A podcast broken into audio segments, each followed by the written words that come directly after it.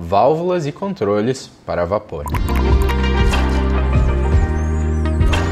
Dando seguimento no nosso curso sobre vapor, hoje a gente vai falar sobre as válvulas, os tipos de válvulas, os modelos mais usuais e também sobre os controles utilizados em sistemas de vapor. Então, para começar, a gente vai falar o que controlar e como, os tipos de válvulas e aplicações práticas para que vocês possam ter noção. Nós vamos compartilhar 3D das instalações também, para que você possa eventualmente ajustar suas instalações dentro de um padrão de boas práticas. E qualquer dúvida que vocês tiverem, nunca deixem de entrar em contato com a gente. O nosso time de engenharia de aplicação vai ter prazer em te ajudar a resolver as suas demandas, dentro sempre da melhor eficiência energética e dos melhores equipamentos disponíveis no mercado. O vapor é um fluido térmico industrial, como nós falamos na última aula, que pode facilmente ser manipulado e controlado. Entretanto, é necessário ter o devido conhecimento, atenção e cuidado para fazer essa manipulação e controle de forma a não gerar nenhum inconveniente de processo ou mesmo de segurança, visto a alta pressão com que este fluido é gerado e distribuído para o uso dentro da indústria. Partindo desse pressuposto, as variáveis básicas de controle de vapor são a pressão e a temperatura. E como nós vimos na aula anterior, uma terceira variável, mas não menos importante, que é a vazão, ou seja, a quantidade de vapor que passa pela tubulação, válvula ou pelo equipamento em questão. Então, pressão, temperatura, vazão, através dos diversos equipamentos para fazer esse tipo de controle, os quais nós vamos ver a seguir. Então, as funções básicas uh, das válvulas de um sistema de vapor, quais são? Bloqueio, retenção, segurança, redu redução de pressão, né, a redutora de pressão, controle de temperatura, com a válvula controladora de temperatura, solenoide, a função abre e fecha, e pneumática. Então, nós falaremos mais acerca dos principais tipos de válvulas integrados em cada uma dessas funções mostrando os modelos e dando uma breve introdução sobre a aplicação e a usabilidade dessas mesmas válvulas nos processos, dando exemplo de aonde você deve utilizar cada uma delas, de como elas devem ser utilizadas e de quais são as possibilidades de automações e controles diferenciados para cada sistema. Então fique com a gente até o final do vídeo. Então a válvula mais simples e mais usual em qualquer tipo de sistema de vapor é a válvula de bloqueio, Válvula de bloqueio, ela basicamente serve para abrir e fechar o sistema. Então, as válvulas tipicamente utilizadas para a função de bloqueio em sistemas de vapor são as válvulas tipo esfera, essa válvula que está aqui à esquerda na sua, na sua imagem, e a válvula tipo globo. Então, as válvulas tipo esfera têm o seu princípio de funcionamento em uma esfera interna, que é manipulada através de uma alavanca manual na parte superior da válvula também pode ser manipulada através de um princípio pneumático, como você vê na imagem. A válvula globo, por sua vez, possui um princípio de funcionamento controlado através de um volante, possibilitando diferentes malhas de abertura e fechamento, e um nível maior de controle de vazão.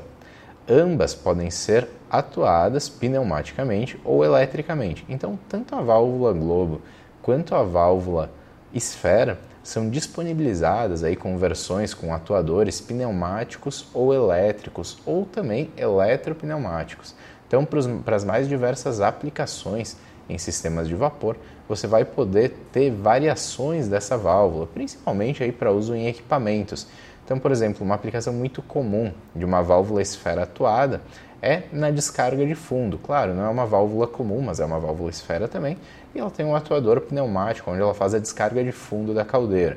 Outra aplicação comum é na entrada de equipamentos onde você tem válvula modulante. Então a válvula modulante de vapor, ela nem sempre é totalmente estanque, na verdade ela nem deve ser. Então a válvula não sendo estanque, você precisa garantir a estanqueidade do equipamento. Uma prática comum é você colocar uma válvula esfera atuada depois da válvula eletropneumática, da válvula de controle, e quando o processo cessar, essa válvula fecha, então impedindo aí o aumento da pressão dentro do trocador de calor ou do equipamento em questão. E aqui também nós, nós sinalizamos que nós não indicamos o uso de válvula gaveta para vapor. Então, por quê? A válvula, a válvula gaveta tem uma série, e essa série, se não for 100% aberta ou 100% fechada, vai ficar com um vapor batendo nela. Isso certamente vai gerar um desgaste mecânico do metal da série e, consequentemente, um vazamento. Então é uma válvula de operação mais difícil, operação mais pesada, uma válvula mais uma válvula robusta, mas ao mesmo tempo com uma tecnologia mais obsoleta e não tem utilização em sistemas menores. Claro, em aplicações, por exemplo, petroquímicas, que nós vamos falar aí de 20 polegadas, 30 polegadas, válvulas grandes de fato, a válvula gaveta é muito usual. Mas válvulas gavetas pequenas, por exemplo, utilizadas em coletores e distribuidores de 2, 3, 4, 5, 6 polegadas, não vale a pena em relação à válvula globo. A válvula esfera é uma válvula mais usual em sistemas menores, enfim, onde você precisa de maior controle, de uma malha maior de controle. Precisão e segurança, você sempre vai estar utilizando a válvula Globo, que é fornecida normalmente com duas versões, a versão com gacheta, com vedação via gacheta, e com a vedação em fólio metálico, sendo a vedação de fólio metálico com mais qualidade, porém a vedação de gacheta ela permite uma manutenção mais fácil e mais barata. Então, existem esses dois tipos. A manutenção da válvula esfera também pode ser feita, então se ela é bipartida ou tripartida, ela é feita através do polimento ou substituição da esfera e da substituição dos reparos, que normalmente em sistemas de vapor são de teflon ou teflon com malhas especiais de grafite e outros componentes para garantir uma, um suporte maior de temperatura. Seguindo em frente, nós falamos de válvulas de retenção. Então, as válvulas de retenção elas funcionam impedindo contrafluxo em determinado equipamento, válvula ou processo. Isso basicamente significa que o fluxo de vapor será somente em um sentido, e por mais que ocorra um fator de contrapressão, ou seja, de fluxo reverso, fluxo contrário, esse fluxo não voltará pelo sistema. Válvulas de retenção são muito comuns na ligação entre caldeiras e em sistemas de drenagem, com purgador mecânico de boia, por exemplo. Os tipos mais comuns são a disco com conexão flange ou rosca, portinhola e união, sendo que existem diversos outros tipos, como a pistão, por exemplo, e mais diversas válvulas. Aqui nós temos a tipo disco, a tipo disco entre, entre dois flanges rosqueados para instalações rosqueadas. A tipo união é muito semelhante à união, a conexão união mesmo. E aqui nós temos uma portinhola. Então, diversos tipos de válvulas de retenção, mas o princípio de funcionamento é o mesmo. Ou seja, qual que é esse princípio de funcionamento? Quando houver o fluxo reverso, quando houver o contrafluxo, a válvula naturalmente vai trancar, esse disco dela vai fechar. Então ela só vai abrir quando o fluxo estiver no sentido correto, então no sentido único. Por isso ela protege ali, os equipamentos e também garante o correto funcionamento. Então por que, que foi dito que ela é instalada entre, ligação, entre sistemas de ligação de caldeiras, eh, em plantas que tem mais do que uma caldeira? Porque eventualmente, com o aumento da pressão, uma caldeira pode estar enchendo a outra. Então, a gente tem a instalação dessas válvulas de retenção em diversos processos, onde o aumento de pressão em um lado da conexão pode estar enchendo ou impedindo o funcionamento. No caso do purgador mecânico de boia, o princípio de funcionamento do purgador mecânico de boia é através de uma boia interna. Nós vamos falar sobre isso na próxima aula, sobre todos os sistemas de drenagem. E essa boia interna ela não pode operar se tiver uma contrapressão da rede de retorno de condensado, por exemplo. Por isso é instalado uma válvula de retenção ou um visor retentor de fluxo após o purgador mecânico de boia, justamente para garantir o um correto funcionamento do equipamento e a drenagem do equipamento. Seguindo, a gente fala sobre válvula de segurança. Então, as válvulas de segurança tem uso obrigatório em caldeiras, de acordo com a norma regulamentadora número 13, ou seja, a NR13, regulamentando caldeiras e vasos de pressão. Desta forma, está em toda e qualquer instalação de vapor, além de estar presente também em equipamentos e processos, como em estações de controle, digestores, autoclaves, trocadores de calor e outros. Então aqui na imagem você pode ver que existem três tipos de válvula, uma válvula de grande porte, flangeada, um em corte, né, você pode observar o princípio de funcionamento dela, que é relativamente simples, apesar da sua função importante dentro dos equipamentos e processos. Então, uma mola calibrada, né, ela vai fazer a, a contenção de uma sede que vai estar fechando a válvula. Quando essa determinada pressão que foi calibrada na válvula for excedida, a válvula vai abrir, liberando o fluido, ou seja, o vapor, para manter essa pressão em um nível seguro. Lembrando, uma válvula de segurança não é uma válvula de controle, como é usada muitas vezes em diversas plantas, principalmente em caldeiras a lenha. Ela é uma válvula de segurança, que é para abrir somente em caso de necessidade, não para ficar abrindo toda hora. Então, se a sua válvula de segurança abre a todo momento, certamente você tem um problema no seu processo e você deve olhar para ele, tanto na parte da operação quanto na parte dos equipamentos, para solucionar esse problema. Então, nós temos a válvula em inox também, muito comum em autoclaves, em outros equipamentos, e a válvula em aço carbono de menores diâmetros, aí com conexão rosca, em torno de meia até mais ou menos 3 polegadas, ela é bastante comum também. Acima disso se utiliza sempre a conexão flangeada. Lembrando outra coisa importante, as válvulas de alívio, então muitas válvulas bronze de alívio são utilizadas em sistemas de vapor. Isso não está certo, isso está errado, a gente já falou em outros momentos, essas válvulas não são normatizadas. Se você tem uma empresa de engenharia que assina por essas válvulas, certamente você deve buscar outros fornecedores, fornecedores mais qualificados para assinar pela engenharia do seu sistema. E aí a gente tem as válvulas de aço carbono, internos em inox, todas de acordo com a normativa. As válvulas de bronze são para uso em água, água quente, e não para uso em vapor. Para uso em vapor, você tem normas que regulamentam toda a construção, calibração e certificação desse tipo de equipamento. Seguindo, nós falamos sobre a válvula mais usual no controle dos processos, a válvula redutora de pressão. Então, como nós falamos anteriormente, no vapor, com a redução de pressão, também temos a redução e, consequentemente, o controle da temperatura. Válvulas redutoras de pressão mais comuns na indústria são as auto-operadas, as de ação direta e as pilotadas. Essa aplicação pode ser automatizada com válvulas de controle eletropneumáticas normalmente e transmissores de pressão. Então aqui nós temos os modelos com a vista em corte também da válvula auto-operada. A válvula auto-operada ela tem tubos de comando e alívio onde ela vai ter uma autorregulagem, fazendo uma leitura posterior da pressão e uma regulagem que permite que ela não varie a pressão de saída se houver variação da pressão de entrada. Então é uma válvula muito precisa, muito tradicional, que diversos fabricantes de válvulas e equipamentos vão disponibilizar. E no centro a gente tem uma válvula para aplicações menores, que é a válvula de ação direta. Essa válvula é fabricada ali em meia 3 quartos e 1 polegada e você vai utilizá-la para aplicações que não têm grandes exigências. Por quê? Quando varia a pressão de entrada dessa válvula, a pressão de saída vai variar também. E a vazão dela é muito limitada, então a vazão máxima desse tipo de válvula gira em, torno de 450 até 490 kHz de vapor. Então é uma válvula comum para uso em, por exemplo, serpentinas, tanques pequenos. Então, equipamentos de pequeno porte, onde você precisa de um controle individual, você pode utilizar essa, essa válvula. E a válvula pilotada. Então, a válvula pilotada nada mais é do que uma válvula pneumática, tal como uma válvula de controle eletropneumática, mas ao invés do posicionador eletropneumático, a diferença é que você tem um piloto. Esse piloto vai permitir o ajuste de pressão, então essa válvula é muito resistente, ela é mecanicamente resistente muito precisa. E ela segue também o princípio de conexão com um ponto posterior à válvula, onde ela vai fazer a leitura, o equilíbrio e o controle de pressão. Seguindo à frente, a gente fala sobre as válvulas controladoras de temperatura.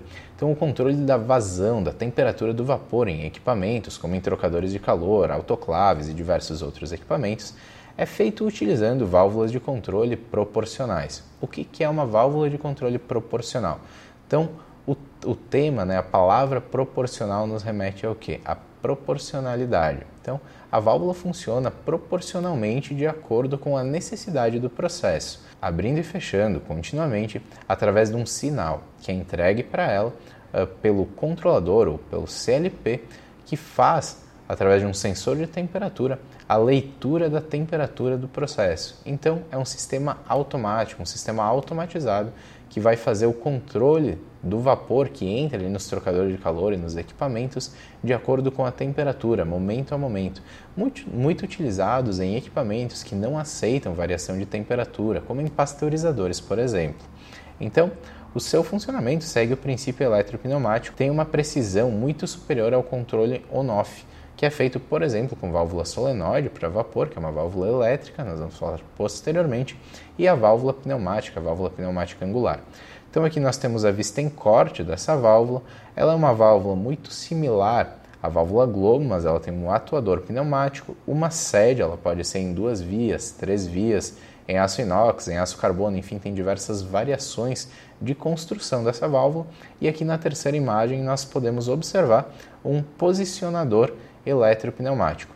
O posicionador eletropneumático ele vai fazer o quê? Ele vai receber o sinal elétrico do controlador ou do CLP, vai fazer a conversão, como o próprio nome dele já diz, em um sinal pneumático e alimentar o atuador. Através dessa alimentação do atuador, o atuador pneumático vai atuar a válvula, liberando mais ou menos vapor.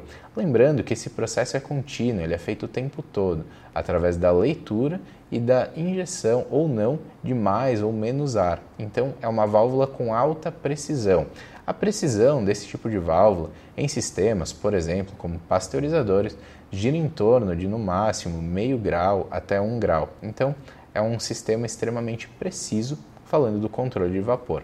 E como nós falamos antes, essa válvula também pode ser utilizada em aplicações de redução de pressão, onde através de um transmissor de pressão e de um controlador, ela vai fazer o controle da pressão através desse mesmo princípio de funcionamento que nós explicamos.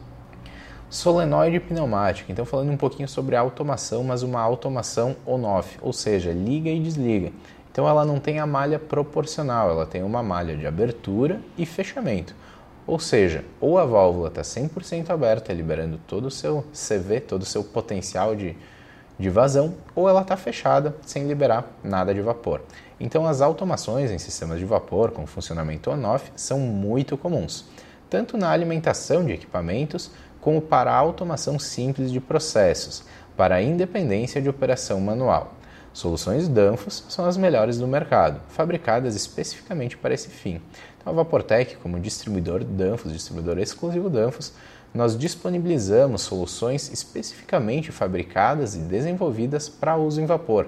Então aqui nós temos a válvula V210 e a válvula solenoide para vapor EV225 com a bobina preta. Essas soluções elas foram desenvolvidas, projetadas pela engenharia da Danfoss especificamente para esse uso, ou seja, elas têm vedação resistente, elas têm uma maior resistência à pressão e temperatura, uma maior resistência mecânica, elétrica, hidráulica. Elas são personalizadas e específicas para uso nesse fim. E nós temos também aqui a questão da independência de operação manual. Vamos supor que você tem um processo de vapor em cima de um forro, enfim, muito comum em frigoríficos e outros processos também. E você depende de um operador subir lá para abrir e fechar manualmente esse processo. Isso é muito ruim, tanto para a empresa quanto para o operador. Você pode substituir esse processo manual, essa válvula manual, por uma válvula solenoide, uma válvula pneumática e fazer esse controle pelo mesmo operador através de uma sala de operação, onde você vai poder fazer essa abertura e esse fechamento. Ou mesmo esse controle pode ser automatizado, utilizando sensores de tempo, sensores de pressão, sensores de temperatura e fazendo esse controle de forma muito simples, rápida e barata. Falando em automação, dois instrumentos fundamentais no controle de automação em sistemas de vapor são os pressostatos os termostatos e também os transmissores de pressão. Nós falamos tudo sobre esses, esses, equipamentos no curso de automação industrial. Se você não assistiu ainda, volta no nosso canal no YouTube, no canal da Vaportec e assiste esses vídeos, onde você vai encontrar as quatro aulas completas do curso de automação e as aulas de cada um desses instrumentos. Então, o transmissor de pressão, qual que é a diferença de um transmissor para um pressostato? A diferença básica é que um transmissor de pressão tem um sinal de saída modulante, como por exemplo de 4 a 20 mA, e vai poder fazer esse controle modulante do processo junto a um controlador, a um CLP e uma válvula modulante. Já o pressostato, ele tem um sinal on-off, um sinal liga e desliga. Então você vai ajustar a pressão do pressostato e o diferencial de pressão. Que o diferencial quer dizer o quê? Quer dizer a diferença entre que a diferença que você quer ligar ou desligar o equipamento. E a partir desse princípio, o pressostato vai mandar um sinal elétrico no caso de ligar o equipamento, seja ele qual for, e cortar esse sinal quando for necessário o desligamento do equipamento. E ele faz isso com base na pressão que você mesmo setou. Então, esses dois equipamentos são utilizados para níveis distintos de automação. Os termostatos eles seguem o princípio de funcionamento dos pressostatos, mas eles vão ser ajustados de acordo com a temperatura e não de acordo com a pressão, que é o princípio do pressostato. Existem outras válvulas para vapor, então é claro, existem válvulas gaveta, descarga de fundo, agulha e uma série de outros tipos de válvulas que nós não mencionamos nessa apresentação. Então, para não tornar o curso muito extenso, dentro da nossa experiência de mais de 25 anos, desde 1995, trabalhando com controle de vapor industrial, nós procuramos expor as válvulas mais usuais nos mais diversos sistemas por entregar uma visão geral acerca desses equipamentos e processos. Agora que nós entendemos um pouco mais sobre as funções de cada modelo, os modelos mais usuais, nós vamos dar uma olhada nas aplicações dessas mesmas válvulas em processos industriais. Então, o nosso primeiro processo é um coletor distribuidor. Então, aqui a gente tem o 3D né, de, um, de um coletor distribuidor bastante simples, sem suporte, sem isolamento, para que vocês possam enxergar. O coletor distribuidor possui, além dos purgadores de condensado e ar, então purgador termostático e termodinâmico nesse caso, as válvulas de bloqueio e, eventualmente, também as válvulas de segurança. Então, no coletor, que tipo de válvula que se usa em um coletor distribuidor? A nossa indicação é válvulas globo, preferencialmente com vedação em fólio metálico, mas podendo também utilizar válvulas globo com vedação em gacheta. Os coletores normalmente são pontos onde a gente consegue visualizar de forma clara os vazamentos do sistema. Você tem vazamentos nas gachetas, nos flanges, enfim, normalmente nos coletores tem grande índice desses vazamentos. Então você pode estar optando por válvulas de maior qualidade, prevenindo esse tipo de vazamento. Na próxima aula a gente vai falar sobre o custo do vapor e quanto gera de custo um furo de, por exemplo, um oitavo, que seria um vazamento bem pequeno, mas de maneira constante no seu processo e nos seus equipamentos. Então aqui no coletor você pode ver um tubo maior, esse tubo maior, ele é um tubo central que é superdimensionado para quê? Para reduzir a velocidade do vapor, quebrar o vapor eliminando o ar e eliminando também o condensado e a distribuição. Então, como o próprio nome já diz, coletor distribuidor. Ele vai distribuir o vapor pelas várias áreas da planta. Então, uma estação redutora de pressão, aqui nós temos vários tipos de válvula, né? válvula de bloqueio, então tanto válvula esfera, por se tratar de uma estação de menor porte, quanto a válvula globo. Uh, nós temos a válvula redutora de pressão, nesse caso, uma válvula redutora de pressão auto-operada. Na saída da válvula, na tampa, na parte superior dela, você pode ver a tomada de pressão que ela faz posterior à instalação da válvula. Nós temos válvula de segurança na saída para assegurar que a pressão reduzida não exceda o limite, digamos que essa estação redutora de pressão está alimentando um equipamento que tem uma PMTA reduzida, ou seja, uma pressão máxima de trabalho admissível reduzida. E a gente precisa assegurar que essa pressão não vai ser excedida, porque isso pode gerar algum risco ao equipamento ou ao processo. Então nós utilizamos essa válvula de segurança para garantir que por mais que haja falha na válvula redutora de pressão, a, a pressão uh, que for excedida não vai atingir lá o nosso equipamento, o nosso processo. Na entrada do equipamento, nós temos um separador de umidade também, fazendo a qualificação do vapor aqui no próprio ponto de uso na estação redutora de pressão. Esse tipo de equipamento está até destacado aqui no desenho, porque nós comercializamos assim. Ele vai proteger muito as suas válvulas, os seus equipamentos contra possíveis golpes, contra choques térmicos, enfim, por quê? Porque ele faz uma expansão do vapor. Então nós vamos falar especificamente sobre isso na próxima aula, mas já dando uma adiantada. Ele faz uma expansão do vapor e elimina de maneira prática o condensado antes de entrar em contato com a válvula, diminuindo muito as manutenções e aumentando também bastante a eficiência do processo. Por quê? Porque ele garante um vapor seco chegando no equipamento.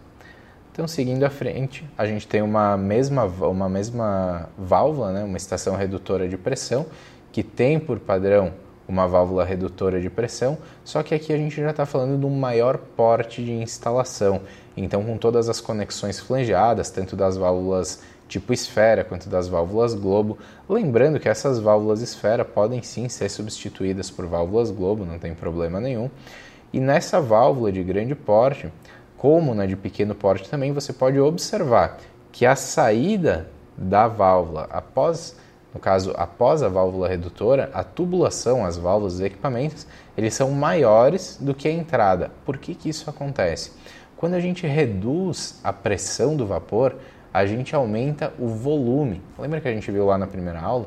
Então, aumentando o volume do vapor, você precisa de uma maior área para que ele possa manter o seu comportamento de forma contínua, estável e segura para o processo, eficiente também.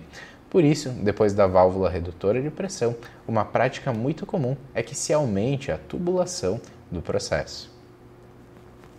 Seguindo em frente, nós temos uma terceira estação redutora de pressão, e nesse caso, considerando a válvula principal no modelo pilotada. Então, ela é uma válvula redutora de pressão, ela é uma válvula pneumática, uma válvula globo com atuador pneumático, e um piloto, como nós explicamos anteriormente. Então, esse piloto ele vai garantir ali o trabalho da válvula na função de redutora de pressão de operação mecânica. Ela não tem operação elétrica nenhuma, como a válvula de controle, que nós vamos falar depois, e ela faz esse controle com muita precisão, muita resistência. É uma ótima válvula para esse tipo de aplicação. Sendo alimentada também, deixamos aqui claro, por ar comprimido. Então você tem uma alimentação de ar comprimido nesse tipo de válvula que deve ser considerada. Aqui nós temos o separador de umidade, válvulas de bloqueio, válvula tipo globo no bypass, considerando que nós vamos ter uma operação maior dessa válvula. Então, se você precisar eventualmente fazer uma manutenção nessa válvula redutora de pressão, você pode fechar as válvulas de bloqueio e pode trabalhar provisoriamente através do bypass, fazendo um ajuste. Então, a válvula modelo globo, uh, aeroglobo com fólio metálico, ela vai te permitir um trabalho muito fácil e um trabalho de ajuste possível e constante através da utilização ali dos manômetros e da abertura e fechamento da uh, válvula globo enquanto você faz a manutenção na válvula redutora de pressão principal do processo. Aqui nós temos uma estação de controle de temperatura. Então, controle feito através de uma válvula de controle eletropneumática com seu posicionador e dentro seguindo os parâmetros que a gente tinha falado anteriormente. Então ali na imagem você vê um sensor tipo PT100 com cabeçote que vai estar tá lendo a temperatura, por exemplo, de uma água quente na saída de um trocador a placas, o controlador que vai estar tá recebendo sinais de temperatura lidos por esse PT100 e informando ao conversor, que é essa peça azul, ao posicionador eletropneumático, qual que é a necessidade de abertura e fechamento da válvula através de um sinal elétrico de 4 a 20 mA. Esse sinal elétrico vai ser convertido em um sinal pneumático, sendo direcionado para o atuador da válvula, que por sua vez vai fazer a abertura e fechamento da sede, liberando mais ou menos vapor. E é, é nisso que consiste o funcionamento proporcional de uma estação de controle. Aqui nós temos também a presença da válvula globo no bypass, válvula globo de gacheta ou fólio metálico para ajuste manual em caso de manutenção ou substituição. Nesse caso, as válvulas principais do sistema são válvulas globo e não válvulas esfera, então o bloqueio, tanto antes quanto depois do equipamento, é feito através de válvulas globo, um separador de umidade, dois conjuntos de manômetros. Essa seria uma instalação padrão seguindo boas práticas. Aqui nós ocultamos a válvula de segurança, mas em casos onde você tem uma demanda maior por segurança, você pode estar utilizando também uma válvula de segurança nesse tipo de estação. Então, seguindo em frente, as aplicações e automações que podem ser feitas utilizando as válvulas e equipamentos para vapor, elas variam ao infinito. E a forma como nós usamos as mesmas válvulas pode alterar completamente a sua função e eficiência, como nós vimos no caso da redução de pressão, por exemplo. O projeto inteligente é a base de qualquer sistema de vapor eficiente e seguro. Investir tempo no planejamento do sistema pensando não só na instalação, mas na operação e na manutenção também, resultará em evolução contínua dos processos, menores desperdícios e com a certeza de menores gastos, tanto na manutenção quanto na operação, aliviando muito as dores de cabeça dos setores de engenharia, produção, manutenção, até mesmo de compras. Então, as informações primordiais para qualquer dimensionamento de válvulas e equipamentos de vapor que sempre devem ser consideradas são a pressão e a vazão. Então fuja, jamais nós devemos dimensionar um equipamento de vapor ou de qualquer fluido de utilidades industriais, como amônia, água ou qualquer outro, considerando apenas a bitola da tubulação, por diversos motivos. Uh, porque a, a, tubulação pode ter sido calculada errado, porque o CV da válvula não necessariamente é o CV da tubulação, enfim, por diversos motivos, nós sempre temos que considerar as variáveis no dimensionamento de todo e qualquer equipamento que for utilizado nas tubulações de vapor e também das outras utilidades industriais. Então, o que nós vamos falar a seguir? Nas próximas aulas, nós vamos falar sobre qualificação e drenagem de vapor, cálculo do custo de vapor, soluções de troca térmica para vapor e também vapor culinário e sanitário, com foco na indústria de alimentos, bebidas e farmacêutica. Nós esperamos você para nós seguirmos juntos nos próximos módulos e nas próximas aulas. Então, fica com a gente e aproveita as próximas aulas. Um abraço.